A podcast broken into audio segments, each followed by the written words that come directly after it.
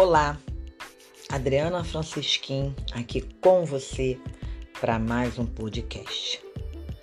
Um podcast que ao mesmo tempo que fala de alimentação, fala de vida, fala de você e que não substitui um atendimento, uma consulta, é, se estiver em sofrimento já por um tempo, por mais de duas semanas, com dificuldades para lidar né, com a sua vida, se afastando das coisas que você precisa, procure ajuda profissional.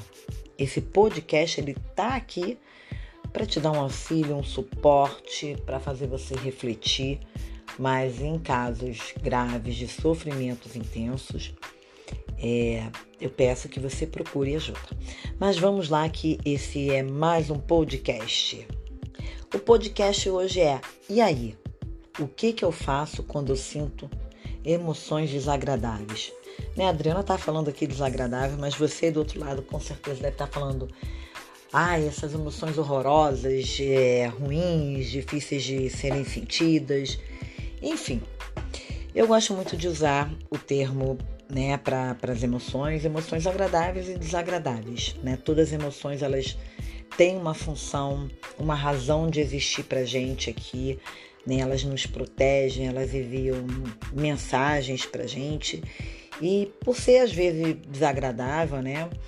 Pode ser que você aí do outro lado não esteja captando o que, que elas querem dizer. E esse podcast vai falar sobre isso. Né? Nossas emoções nos fazem comer, nos podem nos fazer beber, podem nos fazer trabalhar em excesso, podem, sei lá, fazer a gente vivenciar momentos intensos, podem fazer comprar muito compulsivamente, enfim. Elas muitas vezes, por darem essas sensações físicas e por dores intensas e sofrimento intenso, é, as pessoas vão recorrendo de alguma maneira a estratégias para não lidar com essas emoções. E essas emoções estão aqui, como eu falei, para dizer algo. Então, a comida, a comida, ela, ela vem como, um, vamos dizer, um alívio temporário para quando tem alguma emoção intensa ali, ou eu estou muito triste, ou eu estou no tédio. Então, a comida, ela vem, já que esse podcast também fala fome de que uhum. ela vem no momento de dar um alívio uhum. temporário, mas não resolve nada né? Nada que a gente use assim como esse tipo de estratégia para se regular na emoção é, vai ajudar você a se regular, né? Na verdade, traz um alívio e depois você fica mega chateado, frustrado, enfim, dependendo do quanto aquilo para você está impactando, né? Porque cada um sente de uma maneira. Mas e aí, Adriano, o que, que eu faço quando sinto essas emoções que eu quero me livrar dessas emoções, é, isso me faz muito mal, o que, que eu posso fazer? Bom, as estratégias que a gente pode acabar usando para ajudar a se regular, existem algumas maneiras, algumas dicas, entre aspas, né, que vai funcionar dependendo de cada um. Então, o ideal é que cada um vá se observando primeiramente olhando o que está sentindo, o porquê que está sentindo, o que, que tem diferente nesse corpo aí, né? Se algum lugar específico está incomodando, se é uma dor no ombro, uma dor no estômago, é uma dor recorrente de cabeça, uma sensação de engasgo, calafrio, seja qual for o seu sintoma, que pode ter uma provavelmente, né, se for a questão emocional, né, porque a gente não descarta das sensações físicas estarem ligados a alguma doença, né? Primeiro, a primeira orientação é procure um médico para fazer uma bateria de exames e ver que realmente uma dor no estômago não é uma gastrite ou outra coisa pertinente ao estômago. Mas, vamos lá, sendo isso descartado, o que, que você pode fazer? O que, que você pode, depois de identificar, opa, tem alguma coisa aqui estranha em mim no meu corpo, isso tem a ver com o quê? O que, que pode ser? O que, que eu estou pensando aqui nesse momento? O que, que disparou em mim? O que, que veio de emoção dentro desse contexto para eu estar sentindo isso? Então, é, esse eu digo que é o grande passo.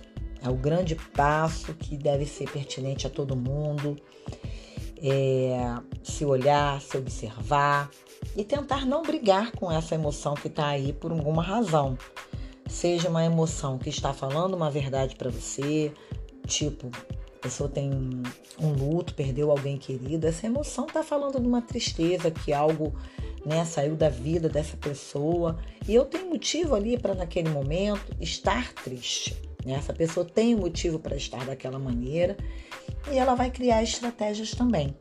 Às vezes tem as emoções né, que são disparadas ali num contexto, numa apresentação do trabalho, aquela emoção vem intensa, faz a pessoa desregular.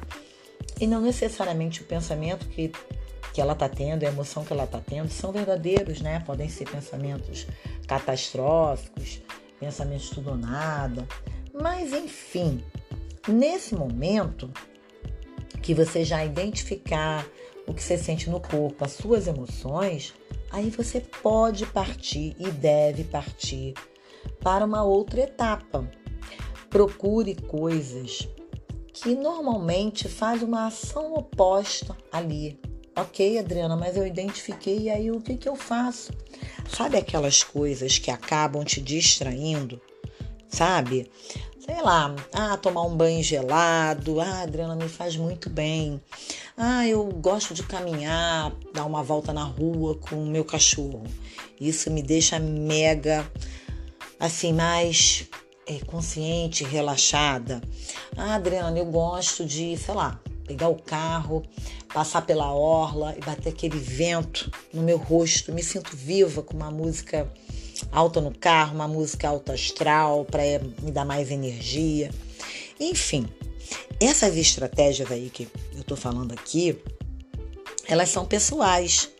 Lógico que, por exemplo, eu adoro andar aqui pela praia com o vidro aberto e com uma música assim que me dê energia, que me dê sabe? Uma coisa legal. Não necessariamente me deixa alegre, né? Porque quando a gente está muito triste, não necessariamente fazer isso a gente vai ficar alegre. Né? Pode ser que a gente melhore esse humor, ou pode ser que a gente fique mais animadinha, né? Mas, por exemplo, essa história de andar com vidro, com o carro aberto, é uma coisa que me faz muito bem, mas não necessariamente para você que está aí escutando esse podcast vai fazer bem. Então, as estratégias elas podem ter coisas em comum, você pode ter alguma coisa comum, em comum comigo que funciona para mim, ou você pode ter estratégias diferentes. Então, essa respostinha aí está dentro de você, de você tentar lembrar de coisas que te fazem bem. Aí eu pego a bicicleta e vou andando, vou andando, vou andando. Ou eu pego e boto uma música que me lembra algo, sei lá, uma festa muito animada que eu fui. Lembrando que, por exemplo, se eu estou muito triste, eu vou botar música. Ah, a música me faz bem. Mas se eu botar uma música nostálgica, triste, aquilo me puxa para baixo. Então, para a gente evocar emoções que nos deem mais bem-estar, a gente precisa é, puxar por atividades que geralmente nos fazem bem quando a gente está bem. E para falar em emoções, né? Eu tô aqui mega incomodada porque é, gravando aqui, né? Eu fiquei desconfortável. Olha só como que são, né?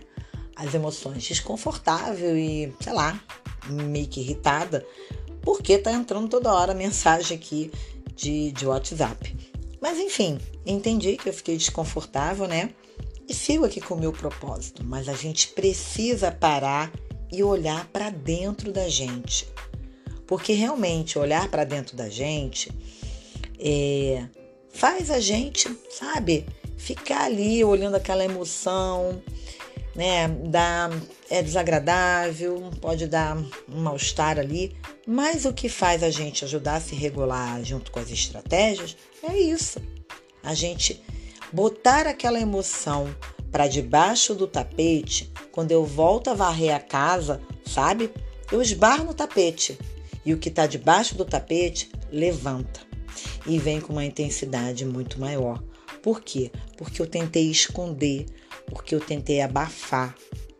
Então, e aí, o que que você faz quando estiver sentindo emoções desagradáveis, eu acho que agora, aqui, após escutar esse podcast, com o maior carinho que eu fiz para você, sempre sem editar, de uma forma livre, leve, mostrando minha liberdade de pensamento, né, meu conhecimento profissional, o meu lado humano, é que você possa ir desse outro lado refletir. É isso, é sobre isso. O que, que você pode fazer quando você sente emoções agradáveis? É, acho que você tem, se você não tiver em sofrimento intenso, como eu já falei, se você tiver, né, querendo entender mais como você funciona, que esse podcast ele possa trazer muito sentido para você e te ajudar. Leve esse podcast a quem você puder dar aí, compartilhar, ajudar, divulgar. O intuito que ele chegue para outras pessoas, é, que ele possa acolher, ajudar, a incentivar a cada um olhar para si. Não deixa de curtir e me seguir lá no Instagram. Se quiser, pode botar uma mensagem privada para mim, psi.adrianafrancesquim tenha certeza que você será muito bem-vindo ou bem-vinda, tá? Um beijo carinhoso para ti.